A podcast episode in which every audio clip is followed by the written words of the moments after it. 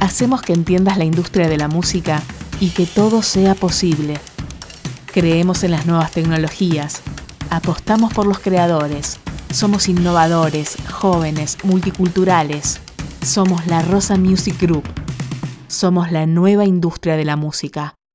Tipos de acuerdos discográficos. En todos los sectores hay contratos que firmar, y aunque sabemos que la parte burocrática es la más aburrida, es importante conocerla para saber lo que se está firmando. Además, en la industria musical hay muchos tipos de contratos diferentes y varias partes involucradas. Así que para que no te hagas un lío, en el episodio de hoy analizamos cuáles son los principales contratos discográficos, además de profundizar en sus cláusulas y entresijos. A lo largo de la carrera de un artista, hay diferentes tipos de contratos a los que él o su representante tendrán que hacer frente. Por eso, antes que nada, es importante conocer cómo funciona la industria musical para poder trabajar en ella. Simplificando todo un poco, podríamos decir que la industria musical se divide en tres grandes áreas. La música grabada, gestionada por las discográficas, la propiedad intelectual, gestionada por las editoriales, y la música en vivo, gestionada por los promotores. En cada una de las áreas hay distintos tipos de contratos. Contrato discográfico.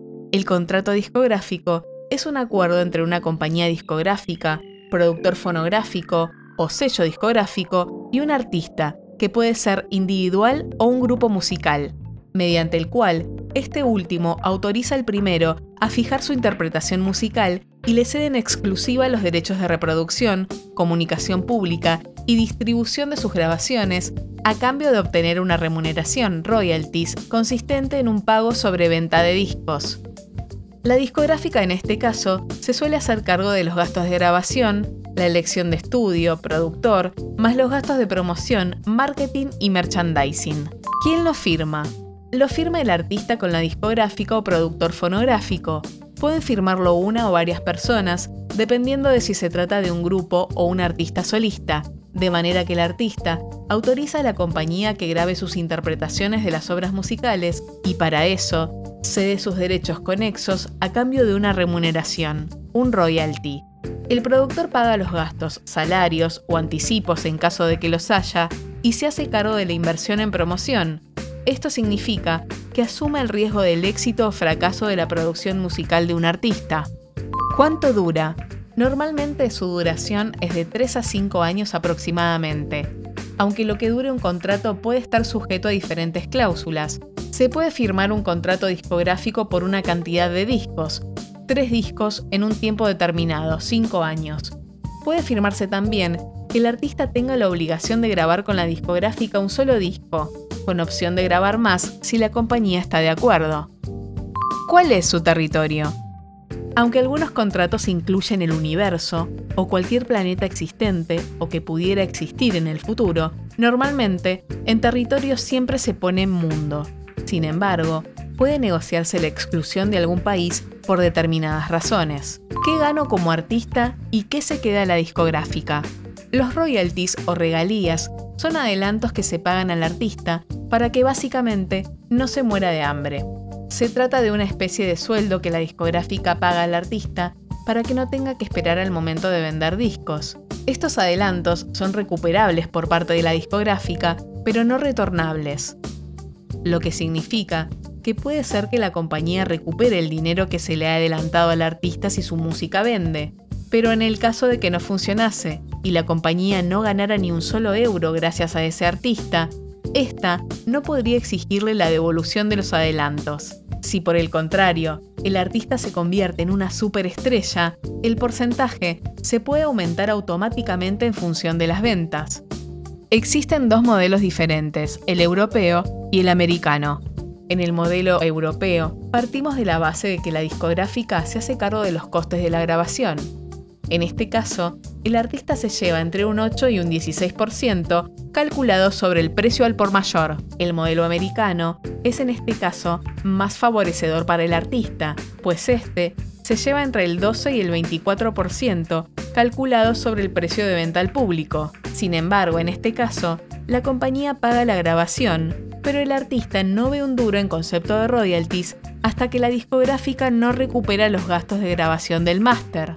¿Y qué pasa con la exclusividad? Normalmente, la firma de este tipo de contratos suele tener un carácter exclusivo, lo que significa que el artista no podrá grabar ni firmar otro contrato con una discográfica diferente. Además, las grabaciones y demás material gráfico o audiovisual serán propiedad de la compañía durante el periodo de duración del copyright. Incluye todos los formatos, físicos y digitales, conocidos y por conocer, prohibición de grabar las mismas canciones en otras compañías durante un periodo de tiempo que suele ser de 10 años. Contrato de distribución. Cuando se firma un contrato de distribución, se está firmando en realidad la licencia de distribuir tu música como artista en diferentes plataformas, físicas o digitales. Un contrato de distribución es aquel en que la compañía solo distribuye tu disco y lo pone a la venta en las diferentes tiendas o plataformas de streaming, por lo que tú como artista o tu discográfica van a ser los responsables de todos los gastos de promoción y marketing. El distribuidor puede gestionar y hacerse cargo de la fabricación y pago de SGAE, deduciendo el coste de los pagos. Aunque a día de hoy, cuando se habla de distribución, nos referimos a la distribución digital, no debemos olvidar que también existe la distribución física. Distribución física la compañía distribuye tu disco en las diferentes tiendas físicas, como FNAC, El Corte Inglés o MediaMark. La distribuidora puede elegir comprar tu producto y distribuirlo, esto es cada vez menos frecuente por las bajas ventas de discos físicos, o no pagar por adelantado y quedarse con un porcentaje del precio de venta al público una vez la copia se haya vendido. Distribución digital. Dado el bajo consumo de producto físico, Hoy en día, la mayoría de artistas independientes y discográficas optan por esta opción. En este caso, el distribuidor, llamado también agregadora, solo distribuye tu música en tiendas y plataformas de streaming online, como por ejemplo iTunes, Amazon, Spotify o YouTube.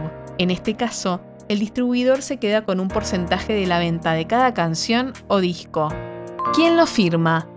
Este contrato es el que se firma entre el sello o artista y el agregador o distribuidor, de manera que éste se encarga de codificar los diferentes archivos de audio, es decir, de transformar el máster de la grabación a los distintos formatos requeridos por las tiendas digitales, así como de gestionar los metadatos relativos a los archivos correspondientes para monitorizar y cuantificar las ventas.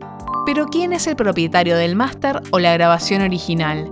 En ambos casos, tanto digital como física, el propietario de la grabación no suele ser la compañía. El propietario, que puede ser el propio artista o un tercero, cede la explotación a la compañía discográfica o a la distribuidora. Si el propietario es el artista, será quien firme con la compañía y ésta a su vez firmará con la distribuidora. Si es un tercero, el artista suele tener un contrato discográfico con el propietario. Sin embargo, la compañía licenciataria exigirá la firma del artista del contrato de licencia. ¿Cuál es el territorio? Puede ser para un país en concreto o para todo el mundo, aunque cuando hablamos de distribución, normalmente solo se firma para un solo territorio, no mundialmente. ¿Qué derechos cedo como artista? El propietario cede a la compañía exclusivamente la distribución y venta, encargándose el artista del marketing y la promoción. Como en cualquier contrato, nunca se ceden los derechos morales de autor, solo los patrimoniales, de reproducción o fijación, de comunicación pública, incluida la puesta a disposición interactiva y de transformación. Siempre se suelen incluir ambos, los derechos de venta física y digital. ¿Qué porcentaje se lleva la distribuidora? La compañía cobra al propietario por este servicio un porcentaje de entre el 8 y el 16%. Vamos terminando con el capítulo de hoy. Si te gustó, dale clic a la opción seguir y te esperamos en el próximo episodio. Nos vemos en nuestras redes. Pueden buscarnos en Instagram, Twitter, Facebook, YouTube y LinkedIn como La Rosa Music Group.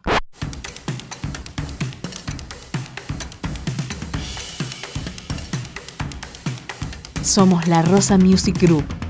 Somos la nueva industria de la música.